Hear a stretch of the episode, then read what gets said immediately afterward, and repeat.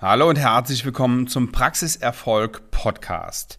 Ja, ähm, der Titel heute ist ein bisschen außergewöhnlich. Also auf jeden Fall ganz anders als die Titel sonst.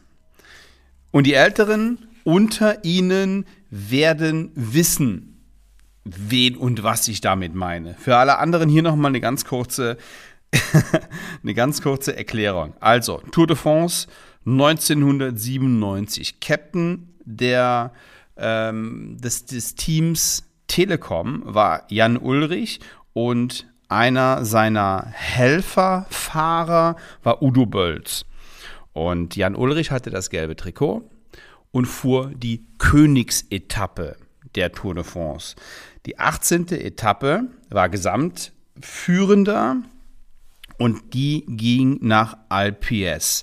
IPS ist eine, eine Bergetappe, da geht es ziemlich bergauf die ganze Zeit und nicht so, nicht so ganz easy.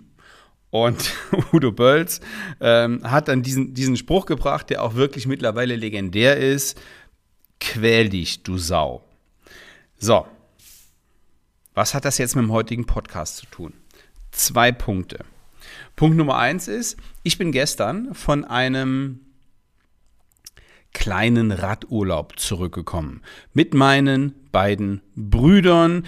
Ich habe auch ein bisschen gearbeitet auf Mallorca, aber ähm, wir, wir, sind auch, wir sind auch einige Kilometer Rad gefahren. Ich bin jetzt nicht der größte Radfahrer. Ich habe das früher öfter gemacht, mache das mittlerweile nicht mehr so häufig, weil ich einfach keine Zeit habe. Ich habe drei Kinder. Wir haben, äh, meine Frau und ich haben äh, beide eine Selbstständigkeit und beide Unternehmen, die wir zu führen haben. Jedenfalls bleibt da einiges zurück. So, warum erzähle ich Ihnen das? Ich komme gleich dazu. Es ist so, dass wir am ersten Tag, als wir angekommen sind, sind wir eine kleine Runde gefahren, 20 Kilometer zum Warmwerden. War auch alles, alles tutti.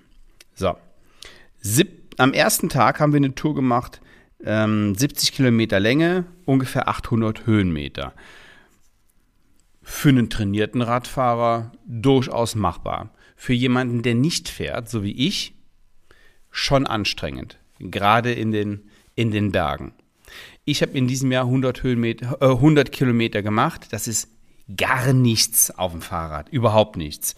Meine Brüder sind da anders unterwegs. Der eine hatte ja 1500, hat aber immer schon ist äh, auch nicht so wahnsinnig viel, ist aber immer schon viel gefahren, hat eine Grundkondition und ist mega sportlich. Der macht einen Triathlon und solche Geschichten. Also für den ist das ein Klacks, sowas auch mal zwischendurch zu machen. Und der andere, der hat 5000 Kilometer in den Beinen in diesem Jahr schon.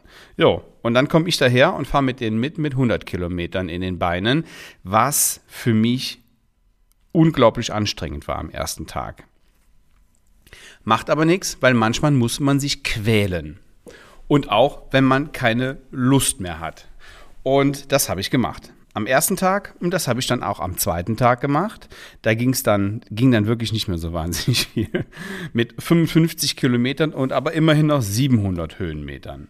So, und dann war ich erstmal durch. Da ging nicht mehr, nicht mehr viel. Ich habe also den dritten Tag Pause gemacht zum Arbeiten und war ganz froh, weil ich konnte auch nicht mehr. Also ich hatte keine Kraft mehr in den, in den Beinen und ich war einfach die Gesamt, ähm, Konstellation meines Körpers und meiner Muskeln war jetzt nicht so mega.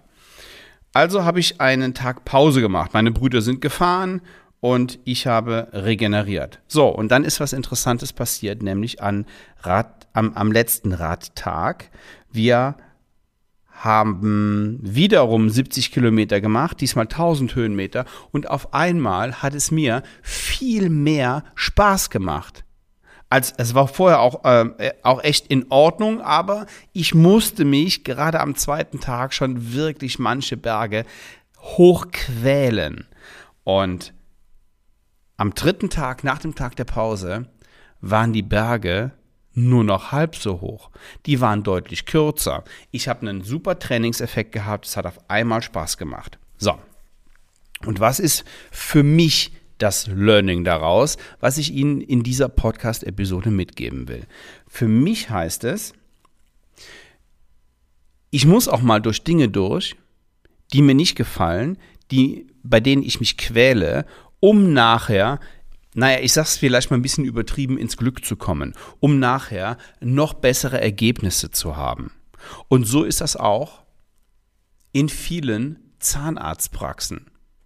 Wenn ich mir jetzt mal eine Situation ansehe, die ich immer wieder bei Zahnärzten merke, ist die Angst, über Geld zu reden, die Angst, die Preise durchzusetzen, diese Zurückhaltung und deswegen einfach weniger zu verlangen, als manche Leistung vielleicht tatsächlich wert ist, wenn sie, wenn da mal der ein oder andere, der damit ein Problem hat, durch den Schmerz durchgeht, dann wird es nachher besser.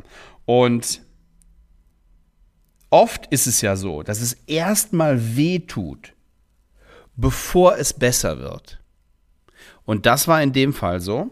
Und das zweite Learning, was ich aus, dieser, ähm, aus diesem Titel hier rausziehe, ist, jo, jeder braucht einen, der, der ihn antreibt. An den ersten beiden Tagen waren das meine Brüder, die mich angetrieben haben und die ähm, ja quasi gesagt haben, quäl dich du Sau und mach, mach hier mal Gas und komm hier hoch und du schaffst das.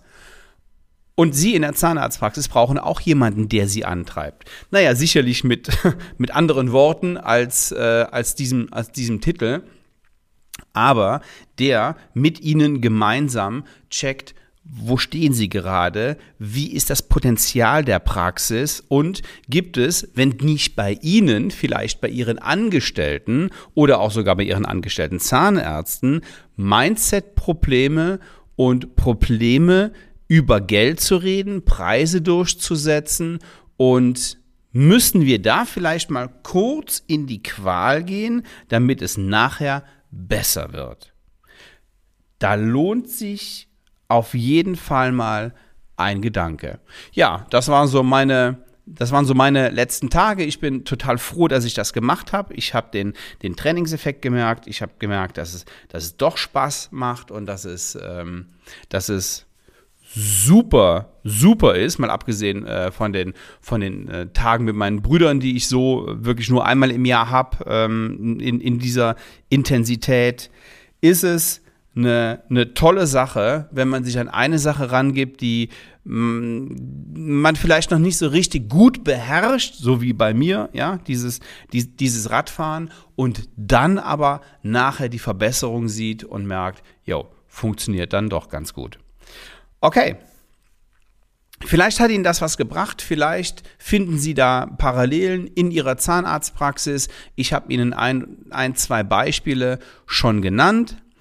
Und wenn Sie Spaß haben, herauszufinden, ob Sie noch Potenzial besitzen, dann würde ich mich freuen, wenn wir uns einfach mal unterhalten. Buchen Sie sich einen Ersttermin auf svenwaller.de-termin und wir schauen, ob wir gemeinsam ihre Praxis entwickeln können, ob wir da noch mehr rausholen können, ob sie ungenutztes Potenzial auf der Straße liegen lassen. Hat mich gefreut, dass Sie sich die Zeit genommen haben, bis hierhin zuzuhören und ich würde mir wünschen, wenn wir uns nächste Woche wiederhören. Liebe Grüße bis dahin. Ciao.